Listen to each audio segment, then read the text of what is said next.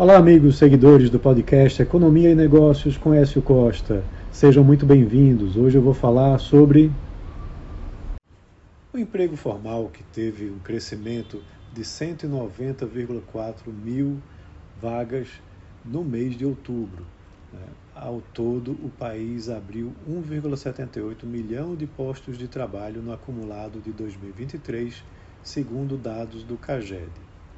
Esse dado é importante porque ele apresenta um crescimento de 18,7% na comparação com o mesmo mês de outubro de 2022, quando foram criados 160,3 mil postos.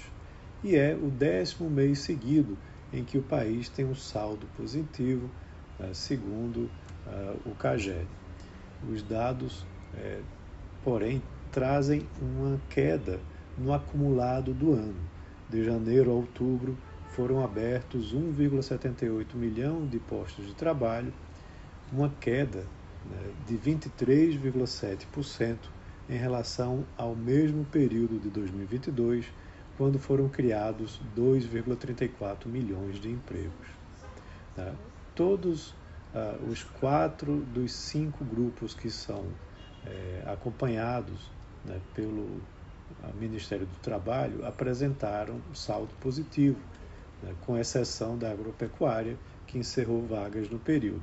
E o setor de serviços foi o setor que mais contratou, né, muito provavelmente, né, já preparando a mão de obra que vai para o setor do comércio, que está dentro, é, faz parte também, e de outras atividades que se preparam para as festas e as compras do final de ano das, dos estados que, eh, todos os estados né, que geraram emprego, eh, o Acre foi o que teve o menor saldo positivo e a exceção dos 27, das 27 unidades da federação foi Roraima, né, que teve queda na geração de empregos.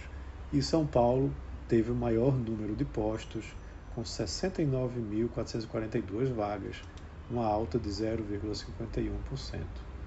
É importante a gente analisar e entender que a nova série do CAGED começou em 2020. Né? E aí, ao se considerar a série dessa nova metodologia, o registro de 2023 é o segundo pior, estando à frente somente de 2022. Há uma certa desaceleração nessa geração de vagas formais né? até porque há um certo limite né, para a geração de vagas formais, a informalidade no país é muito elevada e também você tem uma desaceleração da economia, né, principalmente nesse segundo semestre.